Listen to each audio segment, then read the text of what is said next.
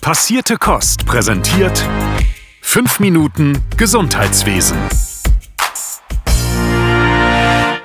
Hallo, heute hört ihr mich, Sören von Passierte Kost. In den nächsten fünf Minuten erhaltet ihr wieder alles Wichtige, was im Gesundheitsbereich und in der Pflege so in den vergangenen Tagen passiert ist. Und los geht's! In der 2020 verabschiedeten konzentrierten Aktion Pflege, wir erinnern uns, das ist der Zusammenschluss von Arbeitsminister Hubertus Heil, Gesundheitsminister Jens Spahn und der damaligen Familienministerin Franziska Giffey und dann auch im aktuellen Gesetz zur Weiterentwicklung der Gesundheitsversorgung wurde festgelegt, dass Pflegekräfte ärztliche Tätigkeiten im Bereich der Heilkunde übertragen bekommen sollen. Dazu hat nun das Bundesinstitut für Berufsbildung entsprechende Module veröffentlicht. Die sogenannten standardisierten Module zum Erwerb erweiterter Kompetenzen zur Ausübung heilkundlicher Aufgaben können ab sofort eingesehen werden. Die Module umfassen ein verpflichtendes Grundlagenmodul, mit dem die Teilnehmenden ein professionelles Berufs- und Rollenverständnis mit erweiterter heilkundlicher Verantwortung entwickeln sollen. Dazu gibt es fünf Wahlmodule, die spezifisch auf bestimmte Patientengruppen zugeschnitten sind. Man kann zwischen dem erweiterten Modul für Menschen mit diabetischer Stoffwechsellage, chronischen Wunden, Demenz, Blutdruckerhöhung oder Menschen, die von Schmerzen betroffen sind, wählen. Gucken wir mal, wie das so umgesetzt wird. Weiter geht es mit Studien rund um die Impfquoten der Corona-Schutzimpfung. Stand 6. Juli haben 47 Millionen Personen, das sind 56 Prozent der Bevölkerung in Deutschland, mindestens eine Impfdosis erhalten. 32,6 Millionen Personen, also 39,3 Prozent der Gesamtbevölkerung, sind davon vollständig geimpft. Das Zentralinstitut für die kassenärztliche Versorgung in Deutschland, kurz ZI, hat berechnet, dass die Corona-Impfquote bei 88 Prozent der erwachsenen Bevölkerung in Deutschland voraussichtlich liegen könnte. Denn von den noch nicht geimpften Menschen würden sich etwa 50 Prozent impfen lassen, wenn ein niederschwelliges Impfangebot Angebot verfügbar ist. Weitere 20 Prozent stehen einer Impfung eher kritisch gegenüber. Diese Gruppe sollte laut ZI idealerweise ärztlich beraten werden, um dadurch positiv zu einer Impfung motiviert zu werden. Fast 30 Prozent der noch ungeimpften stehen einer Corona-Impfung aber stark skeptisch gegenüber. Diese dritte Gruppe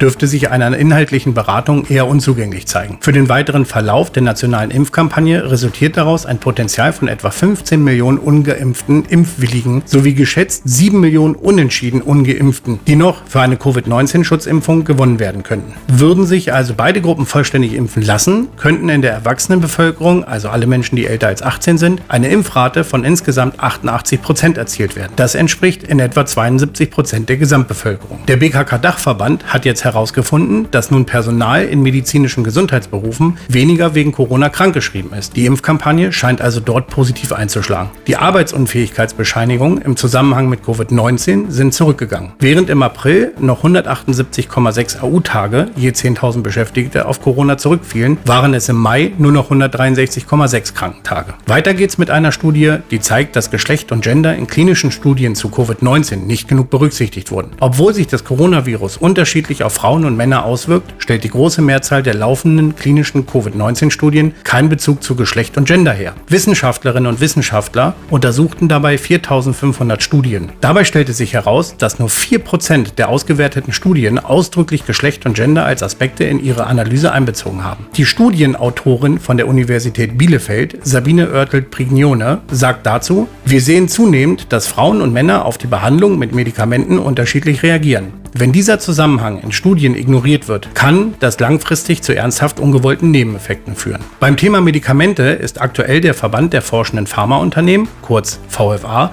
positiv gestimmt. Der VFA schrieb in einer Pressemitteilung, dass die Pharmaindustrie bis zum 1. Juli 22 neue Medikamente auf den Markt gebracht hat. 19 davon sind Medikamente außerhalb der Covid-19-Bekämpfung. Um es genauer zu sagen, sieben Medikamente im Bereich von Infektionskrankheiten, sechs für Krebserkrankungen, zwei bei nicht entzündlichen neurologischen Krankheiten, ein Medikament im Bereich von Herz-Kreislauf-Erkrankungen sowie jeweils eins für neurodegenerative Krankheiten, Blutbildungsstörungen, Transplantation und Verhütung. Im Vergleich dazu in ganz 2020 2020 kamen 32, im Jahr davor 25 neue Medikamente, also Arzneimittel mit neuem Wirkstoff heraus. Weiter geht's. Die Prüfgesellschaft DEKRA hat in ihrem aktuellen Arbeitsmarktreport 372 Stellenangebote von Pflegekräften analysiert. Arbeitgeber schreiben ihre offenen Stellen selbst aus, heißt es in dem Report. Außerdem finden sich in der Stichprobe nur halb so viele Inserate von Zeitarbeitsfirmen wie vor fünf Jahren. Der häufigste Einsatzort ist die ambulante und häusliche Krankenpflege mit 41,1 Prozent, gefolgt mit 17,7 Prozent im Bereich der stationären Pflege in Kliniken und 12,9 Prozent in Altenheimen. Die DEKRA untersuchte auch die Aufgaben der Pflegefachkräfte. Mit 66,1 Prozent ist der größte Bereich die Behandlungspflege. 51,1 Prozent beschäftigt sich die Pflege mit der Dokumentation. Darauf folgt die Bedienung von Medizingeräten mit 29,6 Prozent und beratende Tätigkeiten mit 26,3 Prozent. Wichtige geforderte Soft Skills von Pflegekräften sind laut der Analyse Teamfähigkeit, Empathie, Genauigkeit und Selbstständigkeit. Zum Schluss noch ein Veranstaltungshinweis von uns. Vom 13. bis 14. Oktober findet der Deutsche Pflegetag 2021 in Berlin statt. Diesen könnt ihr in Präsenz besuchen oder virtuell teilnehmen.